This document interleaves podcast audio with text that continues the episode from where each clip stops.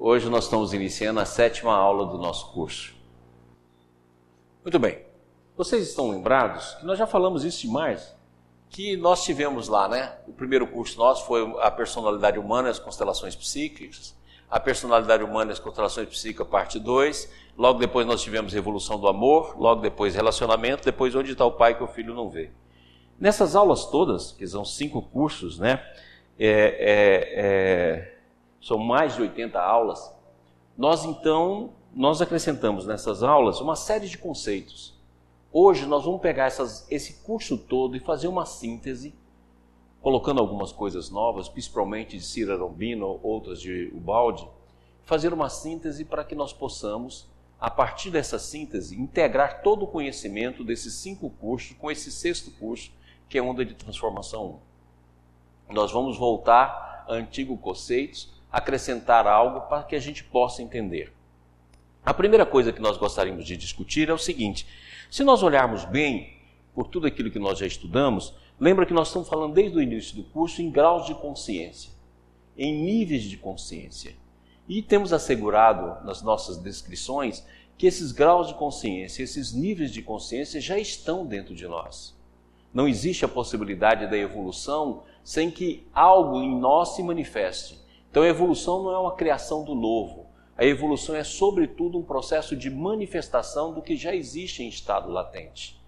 A vida, a mente, a supermente, a supramente, a mente bem-aventurada, a mente iluminadas, todas são, são processos que nós vamos vencendo a partir do processo de evolução até que a gente chegue e manifesta a nossa plenitude de potencialidade.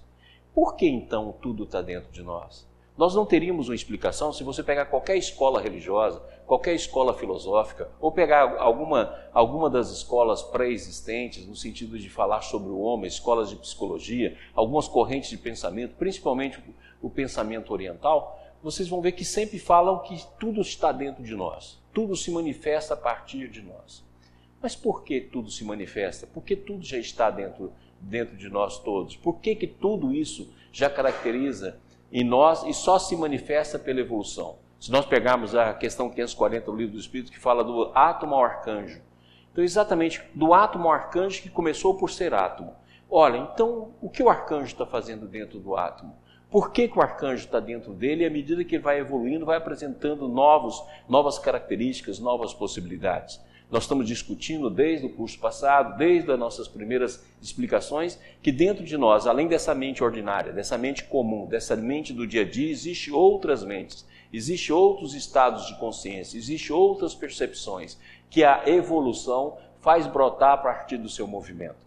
E a gente tem que entender, recordar, voltar aos, aos pontos iniciais para poder explicar por que, que esses níveis de consciência estão dentro da nossa alma. Então vamos lá, vamos, vamos recordar. Vamos recordar primeiro Deus, o Espírito e a consciência. Vamos lá. Não esqueça que a gente sempre faz uma distinção entre espírito e consciência. Lembra da nossa definição de espírito? Espírito é um. Como, como fala Paulo de, de Tarso em várias das suas epístolas, o espírito é um. E como diz Jesus também no Evangelho de João, Pai, que eles sejam um, assim como nós somos um. Então o espírito é um. Esse espírito sendo um, na verdade, ele é formado como nós já falamos tantas vezes, né? De Deus, individualidade, totalidade e unidade. A individualidade, cada ser é único. Então, por isso que está aqui, individualidade, cada ser é único. Totalidade, todos os seres são semelhantes uns aos outros. Ou seja, aqui nós temos a semelhança. Unidade, aqui nós temos a imagem, a unidade no amor, o que cria a unidade o amor. E Deus, Deus Pai. Então, o espírito é Deus, unidade, totalidade individualidade. Consciência é nada mais do que a contração da individualidade e da totalidade. Então, consciência é um atributo da queda. O espírito é um só, formado de Deus, unidade, é, é, é, totalidade e individualidade. A consciência, no momento que a contração da consciência pelo processo da totalidade e da individualidade, surge então a consciência. E essa consciência vai se contraindo até que ela chega a ser uma consciência atômica, uma consciência espaço-temporal. A partir daí, então, nós temos a matéria. Então, todos os níveis de consciência se manifestam em nós: a consciência física, a consciência vital, a consciência mental, a consciência intuitiva, a inconsciência iluminada, a consciência superior. São níveis de consciência que existem dentro da nossa alma que vai ter o seu campo mental correspondente. Então é importantíssimo a gente fazer a diferença. O que nós estamos chamando aqui de espírito é espírito com letra maiúscula. Espírito no sentido do ser, do, do ser real, do ser único, o ser que tudo transcende, formado de Deus, unidade, totalidade e individualidade. Agora, o que nós chamamos de consciência são estados coletivos individuais da, no processo de descida. Os campos mentais são reflexos desses campos de consciência. E os campos físicos, os campos vitais, são reflexos do processo da evolução e dessa própria mente. Então, antes da consciência existe o espírito, antes da mente existe a consciência e antes da matéria existe a mente. Então, a mente tudo coordena, por isso que a mente é capaz de interagir, tudo uma substância só. A matéria, nós poderíamos falar que a matéria é o espírito, a substância espírito na sua fase negativa, e o espírito é a, a mesma substância no seu sentido positivo. Entre elas, eles vão ter graus de consciência, que é o que nós temos estudado. E, consequentemente, nós temos então Deus. Deus nós já falamos também várias vezes. Deus como princípio é lei. Deus como essência é amor. Deus como ser é a verdade. E Deus como substância é vida. Então, quando o Senhor Jesus fala, conhecereis a verdade, a verdade vos libertará, ele está indicando que nós conheceremos Deus. É a mesma expressão que ele também diz no Evangelho de João. É, todas as palavras que eu ensinei, ouvi de ti, Senhor. A palavra de Deus é a verdade. Então, Deus como ser é a verdade. Deus como substância é a vida. Deus como essência é o amor. Deus como princípio é lei. Consequentemente, o domínio divino, o domínio daquilo que nós chamamos paraíso, que o balde chama de sistema, porque na verdade a criação de vida é um organismo, onde cada ser é único e ocupa uma função no organismo global, é, onde a complementabilidade e a, e a interação entre todos os seres através do amor é a correspondência mais importante, então, consequentemente, esse organismo ele, ele se define além do espaço e do tempo e, consequentemente, da forma. Um organismo perfeito, infinito, eterno e absoluto. Então, esse organismo, ele não é vibracional. É muito importante a gente entender isso. O espírito não é vibracional, ou seja, não pertence a um regime de vibração, por mais rápida que ela seja, um bilhão de vezes mais rápido que a velocidade da luz, por exemplo. Não, o espírito não é vibracional, não corresponde a nenhum tipo de onda, ou nenhum tipo de matéria. Ele, ele é intrínseco e ele é interior. O que, que significa intrínseco? Ele já subsiste de forma onisciente, oniabarcante em cada ser. Então, consequentemente, o espírito se manifesta na consciência. A consciência se manifesta nos planos mentais. Os planos mentais se manifestam na, na, nos campos físicos e nos campos vitais. Então, tudo isso é um processo de interação, sendo que o espírito é uma unidade intrínseca que tudo envolve, que tudo abarca, que tudo tem ciência, que tudo tem onisciência. A substância de tudo isso é o amor. Então nós podemos dizer que o amor é a substância de todas as coisas criadas. Aquilo que nós chamamos de fluido cósmico universal nada mais é do que o hálito divino, ou seja, o amor que tudo movimenta. À medida que a queda se deu, vai se concentrando esse amor. E aí aquilo que é apenas vibração, aquilo que é apenas mente, aquilo que é apenas contato, ela vai se contraindo até que nós geramos a substância. E a substância nada mais é do que um pequeno grão de massa vezes uma velocidade. Então a substância, na verdade, é velocidade, é movimento. Então é, é, é a aquisição de massa nada se dá pela interação e por campos. Então, consequentemente, toda substância da vida é substância do amor. Entre nós vai ser magnetismo, eletricidade, entre nós vai ser movimento. Mas à medida que nós vamos ascendendo, a substância de tudo, todo existir é o amor. E ela é intrínseca. E esse reino divino, ele é, ele é perfeito, infinito, eterno e absoluto. O mundo que nós estamos agora é imperfeito. A região do universo onde nós, nós nos situamos, ela é relativa. E essa é a diferença entre o que o Balde chamou de sistema e antissistema. Ou seja, o sistema é o conjunto formado por todos os seres em um organismo, uma estrutura de organismo, onde cada um cumpre uma função única por ser único. E um antissistema é uma cópia invertida desse sistema, provocado pela nossa própria vontade, pelo nosso próprio desejo. Próximo slide. Então, aquilo que nós já falamos, né?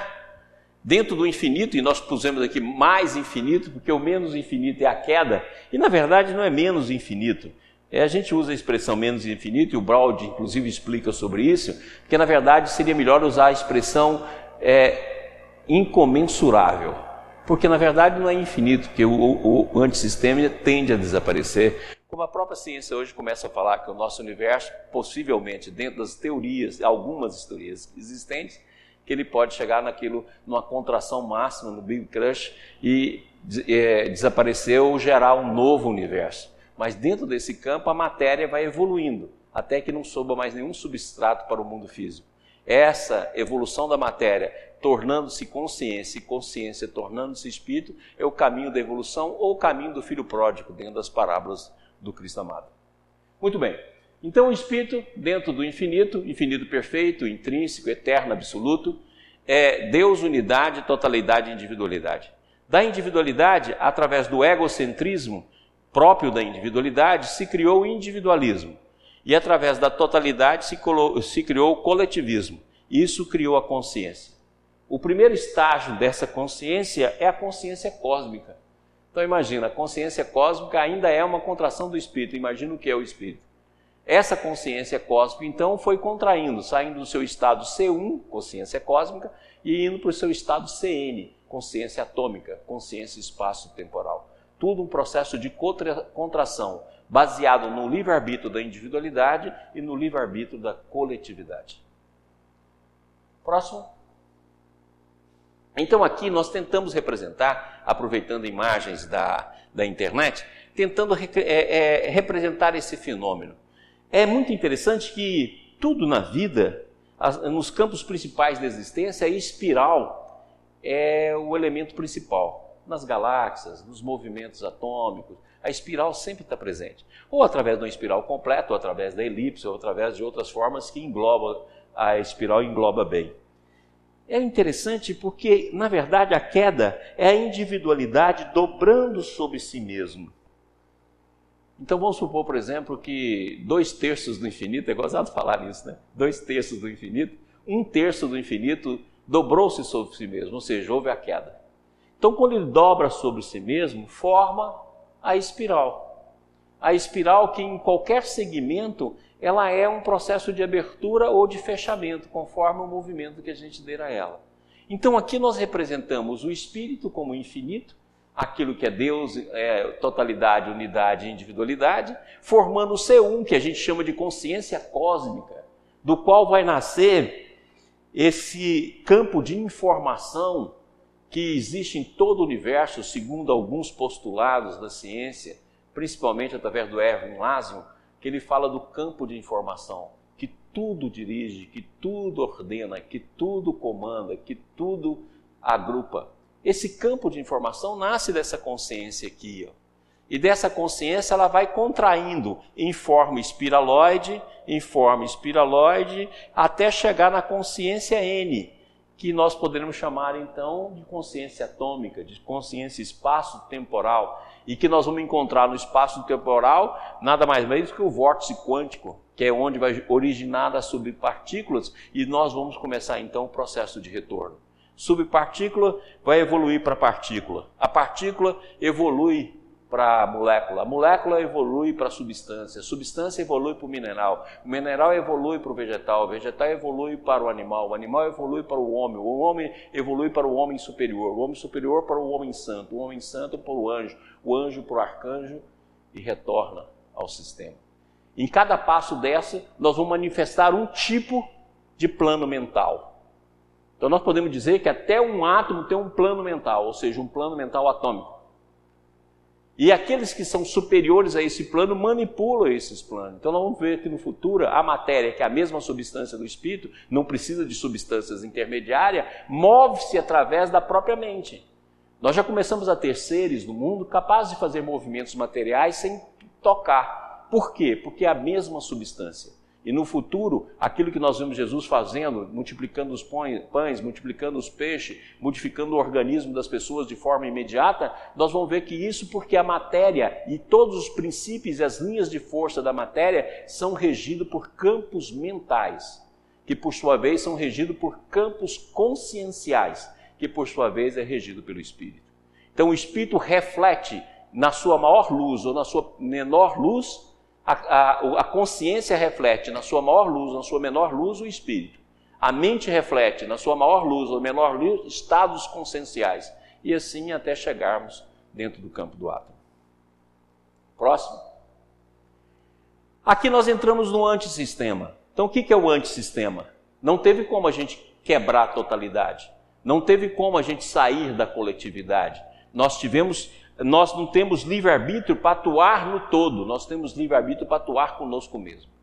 Então vamos colocar uma quantidade infinita de filhos de Deus, do, dos quais alguns filhos, a parábola do filho pródigo é representada por um filho, significa todos esses que em diferentes dimensões contraíram a sua consciência, resolve, por livre escolha, por livre posição, fazer o processo de, de manifestação apenas de si mesmo. Por isso que a gente vê que uma das lendas que mais mas facilita a nossa compreensão sobre a queda é a lenda de Narciso, porque é exatamente a paixão por si mesmo, deixando de nos apaixonar por Deus e deixando de nos apaixonar por o próximo.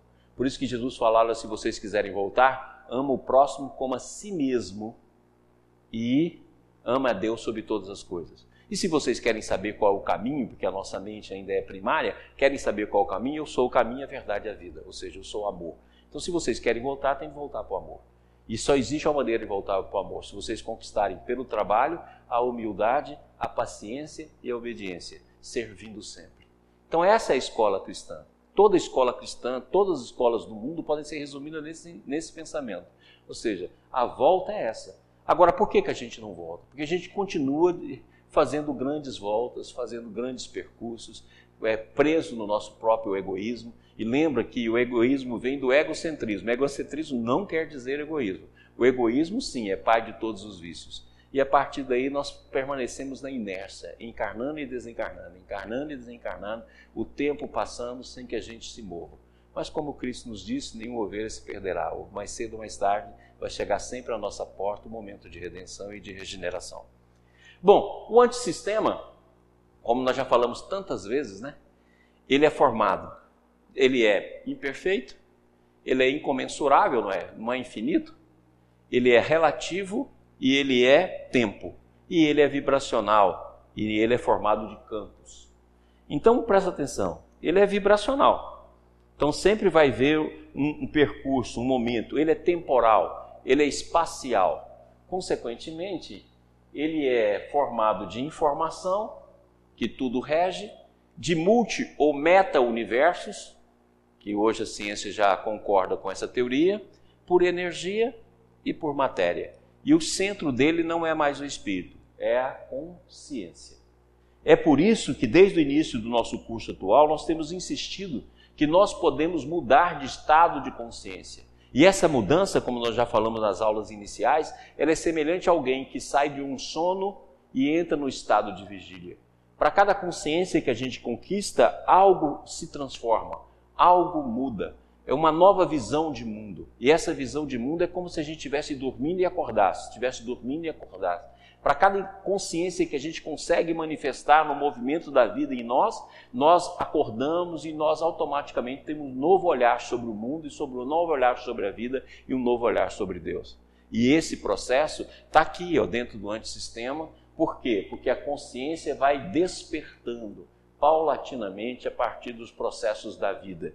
Quando nós não despertamos por nós mesmos, como nós estamos o tempo todo falando no nosso curso, ou desperta, desperta você que dorme, você desperta pelo autoconhecimento, a vida vai nos levando pelo movimento de transformação. Por isso que nós não podemos resistir a esse movimento, porque ele vai existir sempre, faz parte do processo do antissistema e da volta ao sistema. Quer dizer, o movimento vai estar sempre. Você pode deslocar esse movimento criando distonias que vão desde as distonias mentais até as distonias físicas, as distonias ambientais, as distonias dos atos como a gente costuma fazer, mas não tem como fugir do fluxo da vida, do fluxo do movimento da existência. Ele está presente em nós e o tempo todo nos conduz à transformação. E essa transformação nada mais é do que mudança de estados mentais, mudança de estados conscienciais, até que a plenitude do que nós somos retorne e a gente manifeste, voltando então o amor a Deus e à casa do Pai. Próximo slide, por.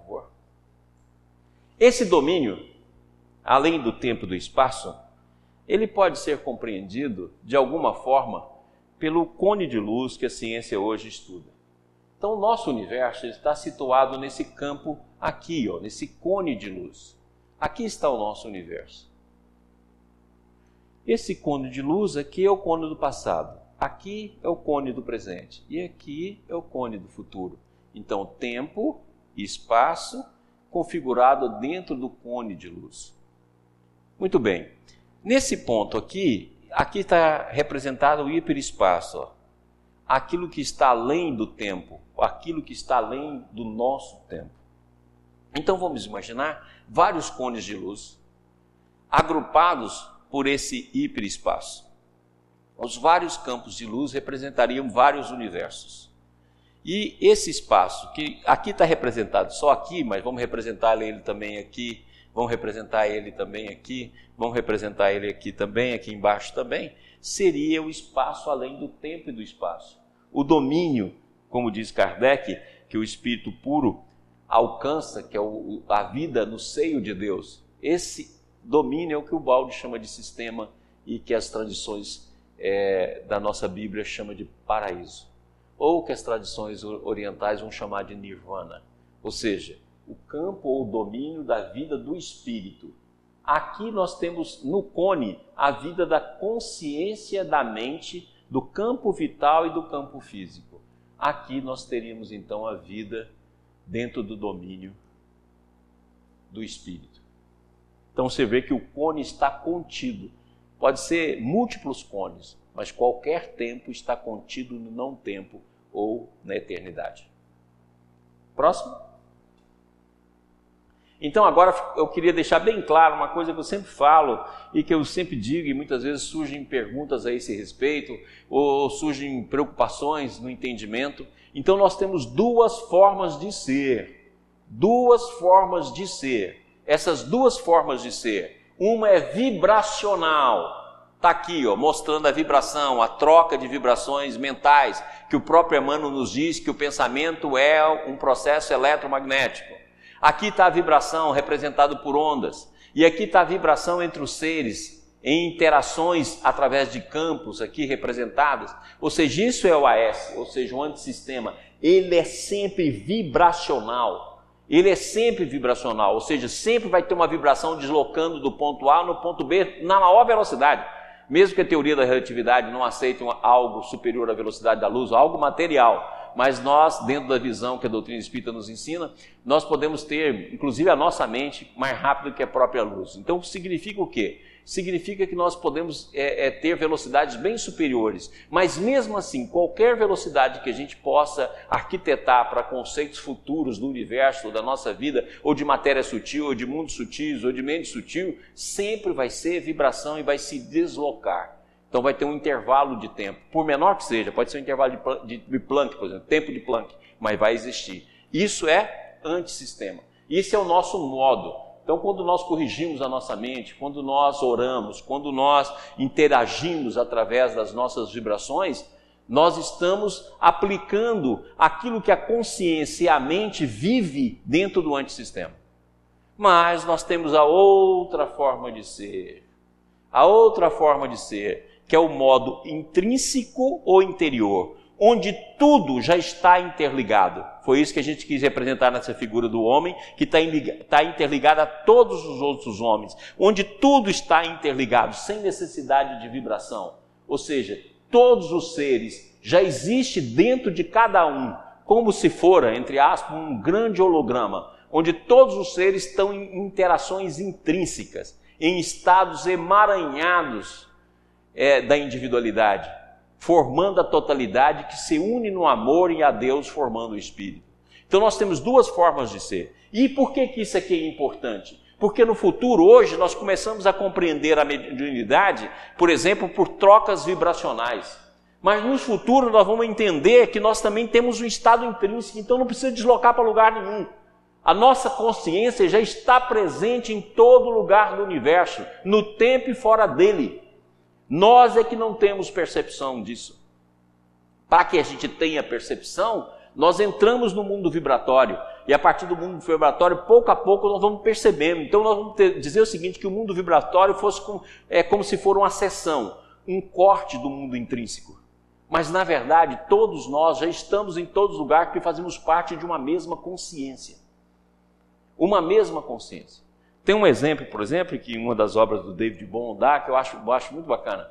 Ele falou assim: você pega um aquário, um aquário com um peixe grande dentro desse aquário e você põe uma câmera filmando o rosto do peixe e põe uma câmera filmando a cauda do peixe. E você projeta isso em dois locais diferentes. Um só vão ver a, a, a cara do peixe e o outro vão ver só a cauda. E aí manda os dois grupos verem as duas imagens. Então na hora que mexe o, o, a, a face, a cara do peixe, mexe também o rabo. E na hora que mexe o rabo, mexe a casa, casa do peixe. Quem está vendo os, os fenômenos separados não vai entender nunca que o processo está interligado através do corpo do peixe. Quem vê os dois fenômenos acontecendo ao mesmo tempo vai falar que nós estamos em estado emaranhado, que um lado está emaranhado com o outro e não depende de um sinal. Mas quem entende que o corpo do peixe é um corpo inteiriço, um corpo total, onde tudo está incluso, sabe que faz parte apenas de um mesmo organismo. Então é isso acontece conosco. Nós estamos ainda vendo os fenômenos à nossa volta através dos seus aspectos vibracionais. Nós pegarmos as obras de André Luiz, ele faz uma descrição completa dos aspectos vibracionais das nossas potencialidades. E se nós pegarmos outros livros, principalmente o livro, por exemplo, que fala sobre o, o tempo e as linhas do tempo, que fala sobre as transformações do Fred Alan Wolff, do Horta, que é um livro maravilhoso. Então, nós vamos ver que, na verdade, existe todo um processo intrínseco. E esse processo intrínseco eu não preciso ir, eu já estou. Agora, por que, que a gente não tem consciência? Porque a gente não tem percepção. Está no inconsciente. Não é que o inconsciente, como eu já falei, acho que um milhão de vezes, que o inconsciente não tenha consciência. Nós é que não temos percepção é completamente diferente. Então, logicamente, que aqui estão os dois modos de ser: o modo vibracional e o modo intrínseco. Então, nesse processo que nós estamos falando do autoconhecimento, nós estamos acordando o modo vibracional, ou seja, ordenando a nossa mente, o nosso sentimento para emitir e vibrar numa nova sintonia. E ao mesmo tempo nós estamos despertando os nossos estados intrínsecos para que o reino existente dentro de nós possa se manifestar. Então, quando Jesus fala, vós sois filhos do demônio, e falou lá para os judeus de então, significa que aqueles que ainda estão no mundo vibracional e ainda voltado para o campo da sombra, ou seja, o demônio, é, e condutas e atos contrários à vontade divina. E quando ele diz, vós sois deuses, ele está falando do nosso estado intrínseco, ou seja, o estado que existe dentro da nossa alma. Quando nós falamos sobre autoconhecimento e falamos para a gente ler, para a gente corrigir os nossos defeitos, procurar as nossas dores, definir os ângulos da nossa vida, estudar as nossas projeções, nós estamos falando da descoberta no campo vibracional. E quando nós falamos para deixar que o divino atue em nós, que as forças ascendentes e descendentes das vidas se manifestem, que ele atue dentro da nossa alma, nós estamos falando do estado consciencial, do estado interior, do estado intrínseco que pode ser despertado pelo próprio movimento da vida. E quando ele é despertado, basta que a gente siga, não precisa de esforço nenhum. O esforço é apenas para entrar no caminho e deixar que a vida se manifeste, como nós vimos em várias passagens do, do Stefano Sabete. Muito bem. Próximo. Então vamos lá. Olha que passagem bacana aqui do Sabete de, de novo, já que falamos dele.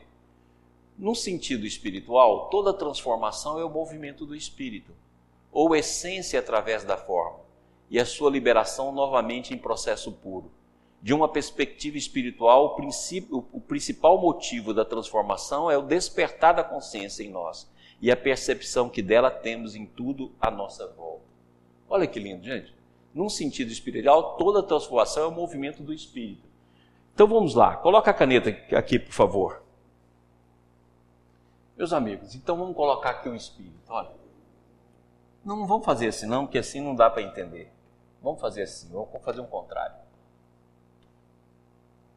Eu vou fazer assim, ó.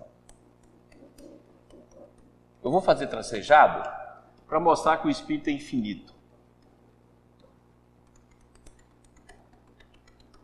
Aí, o espírito é infinito.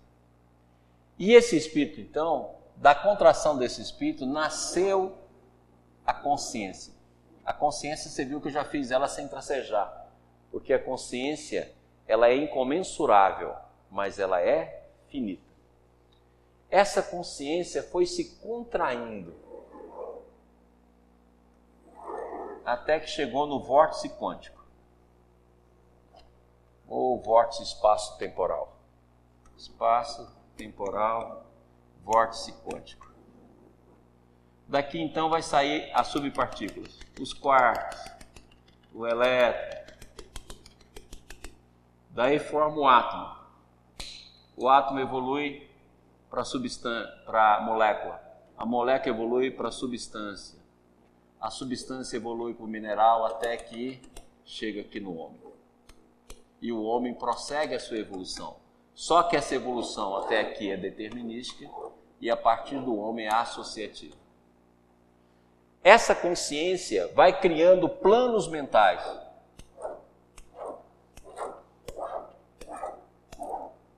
Por isso que nós estudamos com Balde, com Cira Robino, a consciência física, a consciência vital, a consciência mental, a consciência da supermente, a consciência, porque reflete consciência que reflete campos mentais.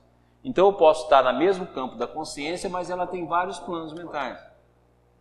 Essa mudança que é intrínseca, que ela é interior, ela vai fazendo essa mudança e vai se expressando sobre o campo vibracional. Mas olha, o espírito tudo envolve, o espírito tudo conduz, o espírito tudo manifesta, o espírito tudo une. Nós estamos dentro do espírito. A nossa queda não fez a gente sair do espírito, não fez sair do sistema. Nós continuamos dentro do espírito. O espírito é estracejado aqui, não vamos esquecer a nossa analogia. E tudo é regido. Então, por isso que ele fala que a consciência nada mais é do que reflexo do espírito. Voltamos lá na passagem do Sabete, por favor. E na imagem dele. Por isso que nós colocamos isso aqui, porque é a única maneira da gente representar, né, pessoal? Aqui está a luz do espírito. Aqui vão dizer que está o campo da consciência, aqui vão dizer que está a mente, aqui está a consciência física, aqui é a consciência vital. Ou seja, tudo é o espírito. Mas a gente percebe um pequeno ponto. Vamos lembrar daquela passagem do livro do Espírito que fala: à medida que a gente evolui, o véu se levanta. Então o espírito é tudo, mas você vai levantando o véu o véu da mente, o véu da consciência, até que esse véu se rompe e a gente fique na plenitude do espírito que é um. Ou seja, que eles sejam um, assim como sou um com vós, ó Pai. Então esse é o processo. Então o processo do autoconhecimento ele depende de um movimento intrínseco, que é o próprio movimento do espírito na vida, e depende do movimento vibracional, que são as nossas escolhas nesse antissistema. E a gente muitas vezes recebe o influxo da vida, pegamos esse movimento e aplicamos diante dos nossos desejos e das nossas menores questões. Ou seja, ficamos presos em nós mesmos. Por isso que Jesus foi tão claro: nós somos, pre... nós somos escravos do nosso próprio pecado. E nele nós permanecemos durante séculos. Próximo. Mas em última instância, toda transformação ligada à evolução é a consciência, é de natureza espiritual. Isso aqui é interessante. Ou seja, quer queira seja intrínseco, quer queira seja vibracional, toda transformação. E quando nós estamos falando de transformar aqui, nós estamos falando de toda transformação da vida. Porque tudo está em evolução. A evolução é a base comum para todos os seres e todas as forças do universo. Então, toda transformação da vida, desde o do vórtice quântico até a maior de todas as consciências, é um movimento espiritual. É um movimento que faz parte da nossa religiosidade. Não vamos confundir religiosidade com religião. Religiosidade é a nossa interação com Deus. Religião é aquilo que nós vamos criando pelos nossos campos mentais para compreender um pouco mais, um pouco menos a presença divina em nós. Aqui, espiritual não significa crença ou culto. Todos nós somos essencialmente espirituais por natureza. Tudo o que somos e temos é uma extensão desse mesmo espírito. Como o centro de um furacão, nosso espírito é imobilidade interna, quando tudo à nossa volta está em redemoinho. É graças a essa imobilidade e clareza que o nosso espírito consegue dirigir a transformação interior. Assim como o núcleo de um átomo que aglutina todas as partículas numa totalidade, a imobilidade do nosso espírito integra tudo o que fazemos, sentimos e pensamos. Lembra que muitas vezes, pelas descrições, como é difícil a gente descrever com as palavras que a gente usa no dia a dia, a gente fala nosso espírito ou meu espírito. Não existe esse meu espírito. Nós participamos de um espírito pela individualidade. Nós estamos integrados, não tem como romper esse processo. Então, o espírito que tudo dirige. O espírito reflete na consciência, a consciência reflete no campo mental e o campo mental reflete no campo físico e vital. Então, na verdade, tudo vem do espírito. E as energias que surgem a partir do processo de vibração. E a, o processo emaranhado que representa a totalidade está presente nos dois, nos dois processos.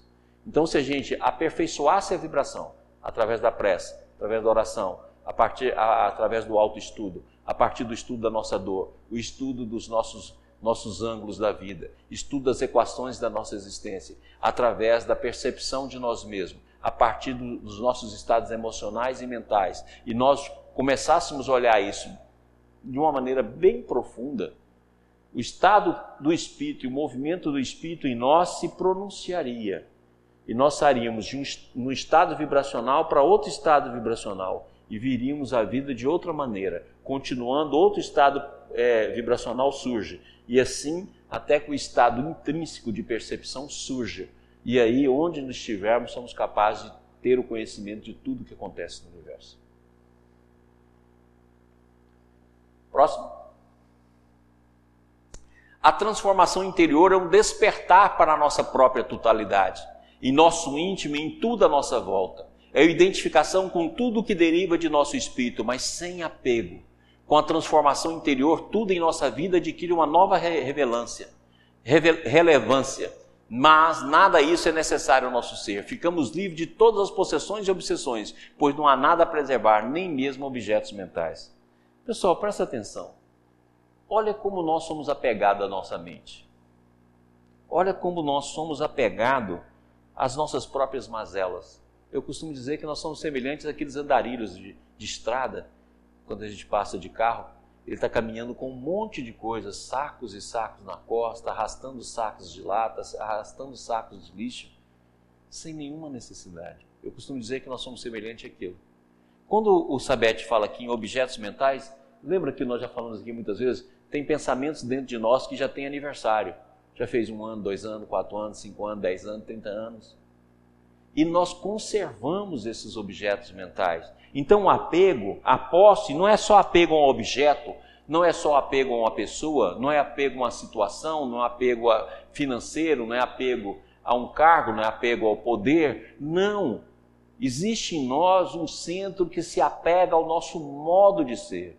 Tanto é verdade que você fala assim, eu sou assim. Você nunca usa, eu estou temporariamente assim. Raramente nós usamos essa expressão. Você usa, eu sou assim. Como? Você não é assim. Porque o estado natural, é aquilo que nós estudamos com Cirano Brino, o estado natural é ser divino. O estado natural não é ser o que somos. Então, logicamente, que nós estamos temporariamente, na hora que a nossa vibração mudar e na hora que a gente ouvir o movimento do Espírito em nós através do estado da consciência, isso tudo muda. Nós somos assim até que quando a gente rompe o apego. Então, o nosso maior problema, além de todos esses que nós estamos estudando, é o apego. E se tem uma coisa que nós gostaríamos que nessa aula a gente começasse a olhar de frente, é o nosso apego em todos os processos: apego familiar, apego afetivo, apego a nós mesmos, apego aos, aos afetos, apego ao financeiro, apego ao poder, apego ao modo de vida. Porque bastou que esses modos de vida é, é, se modifiquem para que a gente perca toda a paz interior. Então, logicamente, nós temos um apego a um programa que nós mesmos criamos, seja nessa vida ou em vidas passadas. Esse programa a gente chama de hábito, que passa de uma vida para outra e que denota uma mesma uma mesma personalidade. E essa personalidade ela é vibracional, então ela pode ser mudada, ela pode ser acelerada, ela pode ser enriquecida, ela pode ser é, é, transformada. E é exatamente isso que nós temos de fazer: transformar a nossa personalidade, ouvindo os campos da consciência intrínseco, para que o apego desapareça em nós e sejamos livres. E só vamos ser livres como formos livres de nós mesmos. Próximo.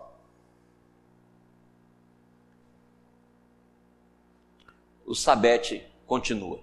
Transformação interior é também desfazer-se de ideias, imagens e crenças relativas à maneira de ser, nossa ou do mundo o crescimento torna-se aceitação e, por isso, amor ao que simplesmente é. Nossa capacidade de aceitar e amar aumenta à medida de que nos desfazemos de todos os apegos. O que perdemos ao renunciar à falsa segurança, ganhamos em excitação por sermos livres.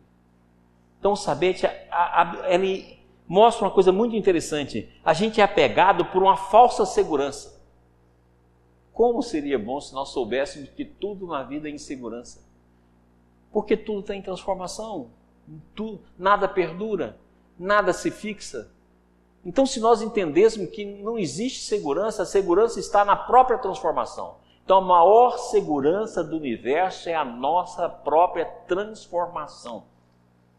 Essa é a maior segurança. Não é a nossa estatização. Não é a nossa coagulação. Não, a maior segurança do mundo é a mudança. Então, se você quer segurança, mude. A mudança é a maior segurança de tudo que existe. Mas a gente se apega, a gente cristaliza. A gente tem certos processos em que, que nós nos deixamos levar. Nós nos sentimos bem em ser quem nós somos de ter certo poder, de ter certa influência, de ter certa fama, de ter certo conhecimento, mas tudo isso passa no primeiro sopro do vento, no primeiro sopro da vida. E na hora que isso passa, se nós acharmos que nós somos aquilo, nós vamos junto.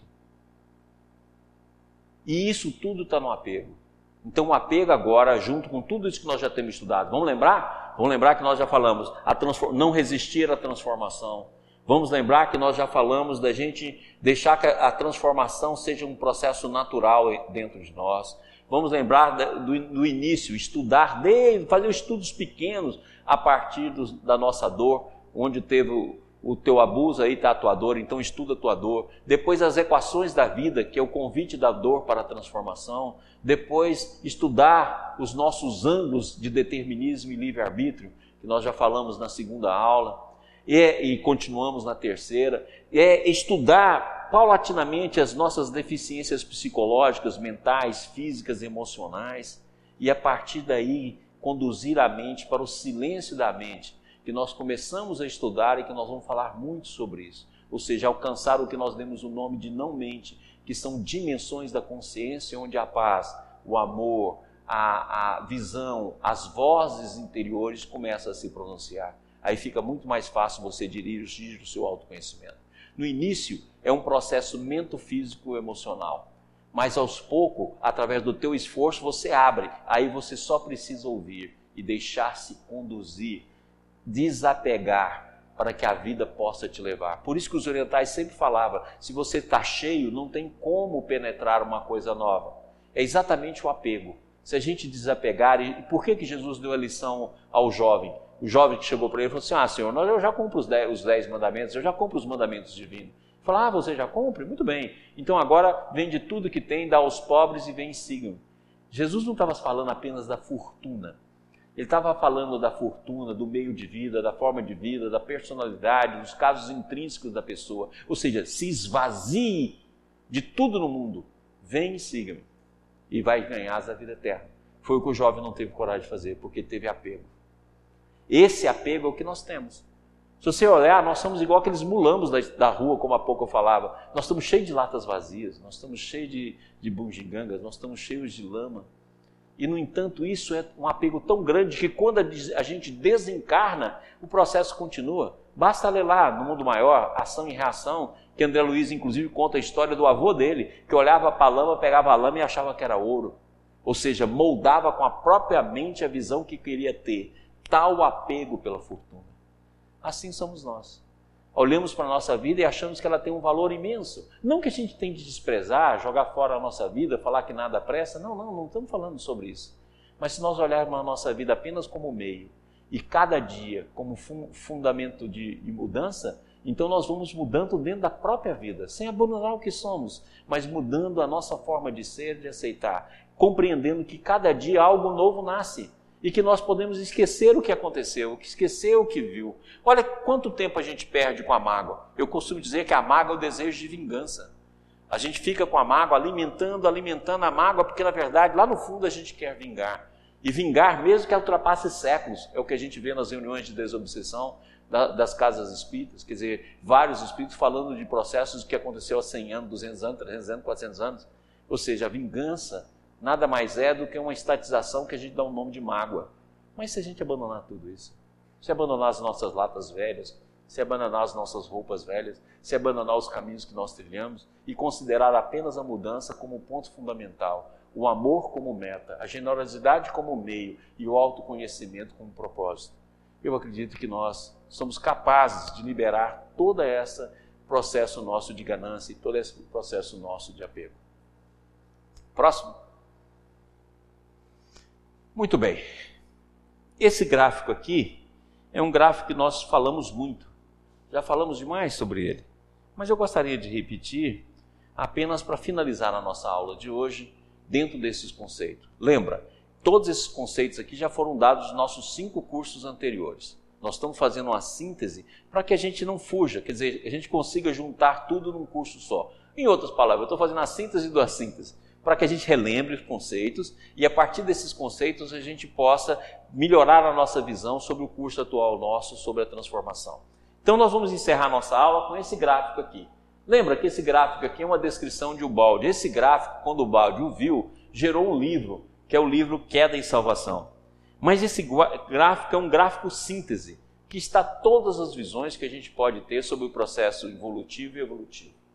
Esse gráfico aqui, essa linha W, X, W1, que termina em Y, é, vamos dizer, o triângulo da descida evolutiva o espírito deixando o sistema a partir de um ponto, que foi o ponto em que nós assumimos um universo à nossa imagem e semelhança, ou seja, uma visão narcisista, que existia dentro do campo, imenso e infinito, mas que nós demos escolha a essa variável. Nós demos a escolha e colapsamos essa variável.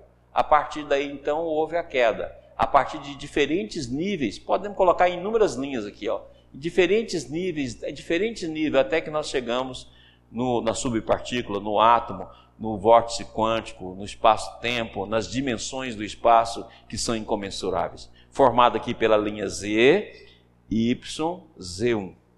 A partir daqui é aquele momento que o filho pródigo teve fome, ou seja, entrou em contato com os porcos, ou a forma mais densa da matéria.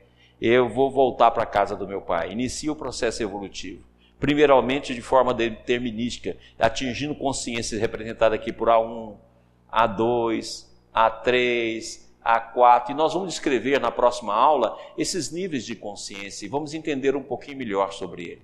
Então vamos dizer que o nível aqui A3 é um nível nominal. Nesse nível aqui, nós podemos fazer pequenas variações e podemos ao mesmo tempo cair. Essa linha reta aqui, ó, do gráfico de Ubaldi, é a obra de Rustem que fala da evolução em linha reta moral.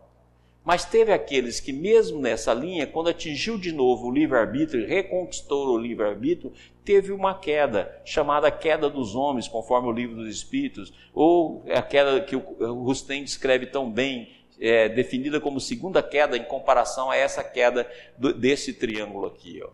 Então, consequentemente, teve a segunda queda. Essa queda é onde nós nos situamos, que gera a queda planetária, que gera a queda psicológica, reencarnatória, e que aqui está representado. Ó. aqui está representado através desse, dessa espiral, ou seja, nós passamos, em vez de evoluir no processo em linha reta, linha reta moral, nós fizemos a, a preferência de evoluir dessa forma: hora encarnado, hora desencarnado, hora encarnado, hora desencarnado. Essa linha poderia ser no plano espiritual, mas nós fizemos essa escolha. Então, evolução cíclica e quedas planetárias, encarnatórias e psicológicas nós ficamos presos nela. Através do corpo físico, através do corpo perispiritual, nós então vamos evoluindo. Então, aqueles que conseguiram ir por linha reta chegam mais cedo ao campo do sistema. Aqueles que vão por ciclos também vão chegar, que estão aqui representados pela linha 1. Então, nós podemos dizer que o triângulo, os dois triângulos representam a obra de Ubaldi. Esse, essa essa vertente aqui representa a obra de Rustem e essa vertente aqui representa a obra de Kardec, da evolução, que André Luiz também explicou, evolução em dois mundos. Isso para a visão espírita, que se nós for pegar Cira Rombina, ele é igual o Kardec, igual o Baldi, vai explicar isso aqui dentro dessa visão, né? Vai explicar isso dentro dessas dimensões. E nós vamos também, se formos encontrar lá o livro tibetano dos mortos, do, do, Antigo Egito, o próprio budismo tem várias das noções que Rustem nos mostra e várias das noções que, que Kardec, André Luiz, Emmanuel no, nos leva e nos explica. Passa mais um slide que eu acho que ainda dá tempo. Então, nós devemos entender que a, nossa que a evolução não se dá apenas num ciclo, a partir do átomo até o arcanjo, mas que teve uma contraparte. E essa contraparte é o que o Balde chama de involução ou contração de consciência. Isso, então, nós explicamos o que nós falamos desde o início do nosso curso. Todas as potencialidades todos os estados psíquicos, todas as vibrações e todo o estado intrínseco já está em nós, esperando apenas que a gente busque. Se a gente não buscar, não tem como. A vida vai manifestar isso e nós mais cedo ou mais tarde encontraremos a dor como elemento dos desvios das posições do movimento da própria existência. Não tem como. A dor é apenas o, o, fator onde a gente abusa. À medida que a gente for apegando e abusando, logicamente que a dor vai surgir. Então nós podemos evoluir pela própria, própria vontade, fazendo nós mesmos o artífice da nossa própria evolução, ou podemos esperar a, a vida. Ou como diz Emmanuel, né?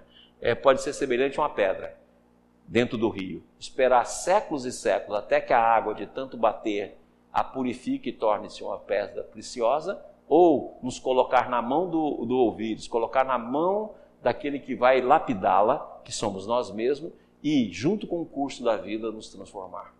Então espero que essa recordação tenha sido útil, que nós vamos continuar ela também na, na oitava e na nona aula, acrescentando novos conceitos, como nós trouxemos aqui do Sabete, trouxemos aqui algumas coisas mais de, de Ubaldi, fazendo com que o nosso curso se situe diante de todos os outros cinco cursos que nós é, trouxemos para vocês e que possa ajudar o entendimento do que é o, auto, o verdadeiro autoconhecimento. O verdadeiro autoconhecimento não é correção vibracional, mas manifestação de estados de consciência que já existe em nós devido à contração e o estado involutivo que nós tivemos antes de nos manifestar como homens. Então, até lá, a semana, a semana que vem estaremos com a oitava e a nona aula também, que serão gravadas, e dentro desse conjunto vai ser possível a gente falar de vários aspectos do, dos processos de autoconhecimento. Muito obrigado a todos, que Deus abençoe, até a próxima semana.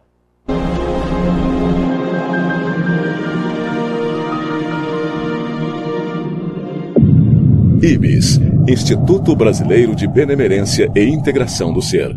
www.ibis.org